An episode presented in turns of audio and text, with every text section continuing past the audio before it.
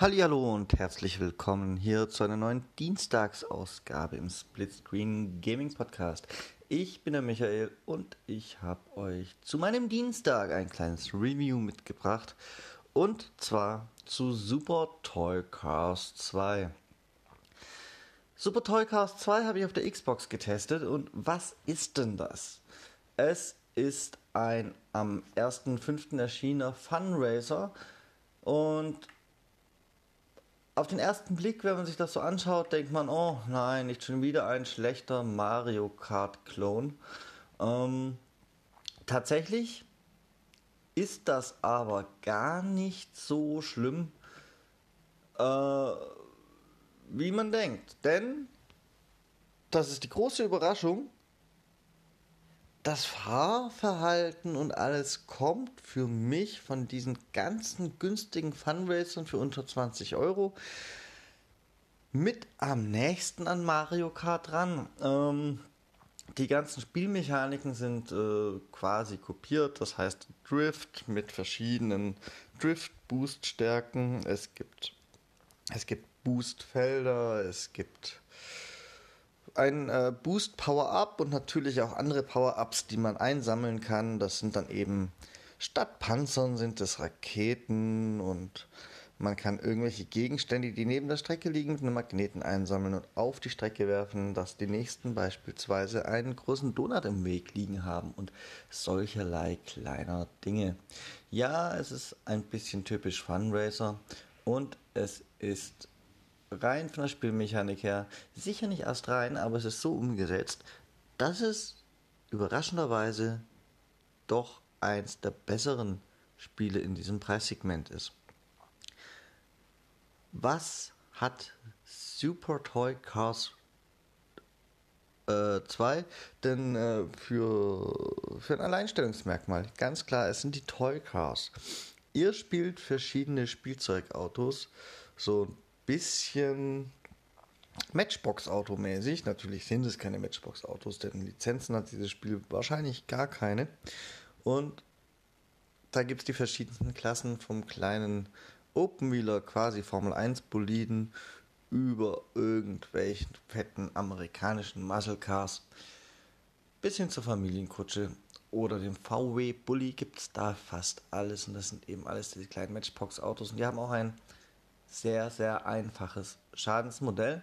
Das heißt, werdet ihr von einer Rakete getroffen, kann es sein, dass eure Heckklappe oder eure Motorhaube flattert und auch mal abfällt. Die Türen sind offen und es ist alles ganz nett gedacht. Ähm, natürlich hat es nicht an jeder Stelle bis zum konsequenten Ende gereicht, denn dieses Spiel für um die 20 Euro hat mit Sicherheit kein ähm, AAA-Budget mitgebracht. Da ihr kleine Matchbox-Autos fahrt, fahrt ihr auch in entsprechenden Umgebungen.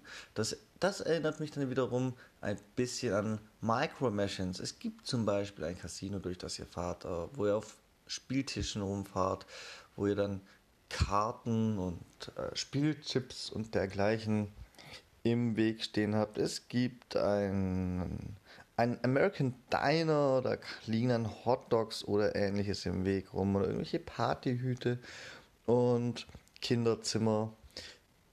Das wiederum erinnert mich zum Beispiel auch wieder stark an Mario Kart, so grob von der Umgebung an die Kinderzimmerumgebung der Mario Kart Strecken. Wobei auch hier es wurde gut umgesetzt, grundsätzlich, aber es fehlt die bis ins letzte Detail gelungene Ausgestaltung eines Mario Karts. Ähm, es gibt viele Strecken, da sieht man, es wurde ein Raum geschaffen und der ist auch ganz gut gelungen.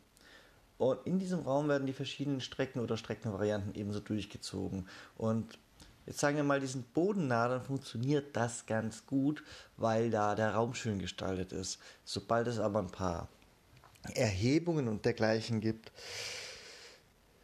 ist es eben oft so, dass das nur die Strecke ist, die quasi frei im Raum schwebt und links und rechts, ja, kann man runterfallen, aber da ist dann halt nicht mehr überall so sehr viel Gestaltung. Und an den Stellen ist es ein bisschen generisch und langweilig. Aber hey, für 20 Euro will ich da nicht meckern. Meckern will ich beim Online-Multiplayer, denn all das würde wirklich Spaß machen und wäre eine Empfehlung, wenn es einen anständigen Online-Multiplayer gäbe. Und Multiplayer gibt es, Splitscreen zu zweit, online bis zu acht Spieler. Das Problem, es gibt kein öffentliches Matchmaking. Das heißt, ihr müsstet, um ein volles Fahrerfeld, das nicht durch Bots aufgefüllt wird, zu bekommen, sieben Freunde kennen, die dieses Spiel auch besitzen.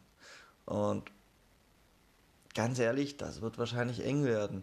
Selbst bei einer öffentlichen Lobby gäbe es bestimmt oft mal keine Spieler und wenn es dann auch Spots aufgefüllt werden würde, wäre das ja okay. Aber dass man von vornherein sieben Leute kennen muss, die gleichzeitig mit einem Zeit haben und dieses Spiel spielen wollen, das jetzt ja nicht der große AAA-Titel ist, das verleidet mir schon so ein bisschen. Äh, in der Realität fahrt ihr dann meistens mit einem Kumpel, wenn ihr denn niemanden habt, und das Rest vom Feld wird eben durch Bots aufgefüllt. Und das ist nicht ganz so lustig, als hätte man echte menschliche Gegner, die man hassen kann. Die Bots sind allerdings ganz okay. Es ist jetzt nicht ein glänzendes Beispiel an künstlicher Intelligenz. Sie fahren ja, im Multiplayer würde ich fast sagen, so mittelmäßig. In der Kampagne, die es auch gibt, da gibt es echt harte Abschnitte und da gibt es dann auch verschiedene, naja, Rennarten. Es gibt eben das Rennen, das klassische Zeitfahren, es gibt eine Art Destruction Derby und Abwechslung ist geboten. Ich hätte mir nur viel von der Abwechslung im Multiplayer auch gewünscht. Ähm, ein richtiges Matchmaking und im Multiplayer, ganz wichtig, eine bessere Verbindung. Denn das Ganze läuft ziemlich offensichtlich über eine Peer-to-Peer-Verbindung. Und da kommt es dann auch gerne mal zu Lags. Aber das ist noch in einem naja, ich sag mal, erträglichen Niveau gewesen bei unseren Test-Sessions. Wobei ich eben Zweifel habe, ob das Niveau noch so erträglich ist, wenn es ein volles Fahrerfeld aus acht menschlichen Spielern geben sollte. Was gibt es abschließend noch zu sagen? Ja, nicht so ganz viel. Die Achievements sind auf der Xbox ein bisschen verbuggt das ist vielleicht für Fans von Rüdiger, die immer auch auf Achievements gucken, ganz interessant zu wissen. Also wegen der Achievements würde ich mir das Spiel Stand heute nicht unbedingt kaufen. Und ansonsten ist es eigentlich technisch in einem Zustand, in dem man es auch releasen kann. Jetzt kommen wir nochmal zu einer Sache, die es nicht hat und was mich wiederum stört. Und es ist natürlich wieder der Multiplayer das Wichtigste bei einem Funracer und das ist so schade. Ähm, es gibt keine Möglichkeit oder keine funktionierende Möglichkeit, ich weiß nicht, ob die mal angedacht war, eigene Strecken oder Cups oder sowas auszuwählen. Ihr eröffnet als Host ein Multiplayer-Spiel, ihr ladet eure Freunde ein, die kommen alle zu euch und dann könnt ihr alle euer Auto auswählen, Farbe ändern, bereit drücken.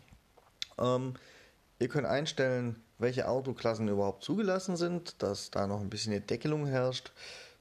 Und soweit, das ist alles in Ordnung. Was ihr nicht könnt, ist einstellen, welche Strecke ihr wollt, sondern es wird einfach vom System vorher, vorhergesagt und vorgegeben, diese Strecke ist die nächste und die habt ihr dann auch zu fahren. Und wer das überhaupt nicht akzeptieren kann, weil es kommt auch mal vor, dass eine Strecke zweimal kommt oder so, der muss die Lobby schließen, muss all seine Freunde wieder einladen, bis die alle wieder beigetreten sind und sich ihr Auto ausgewählt sind, haben und bereit sind. Ja, da hättet ihr auch einfach das Rennen fahren können.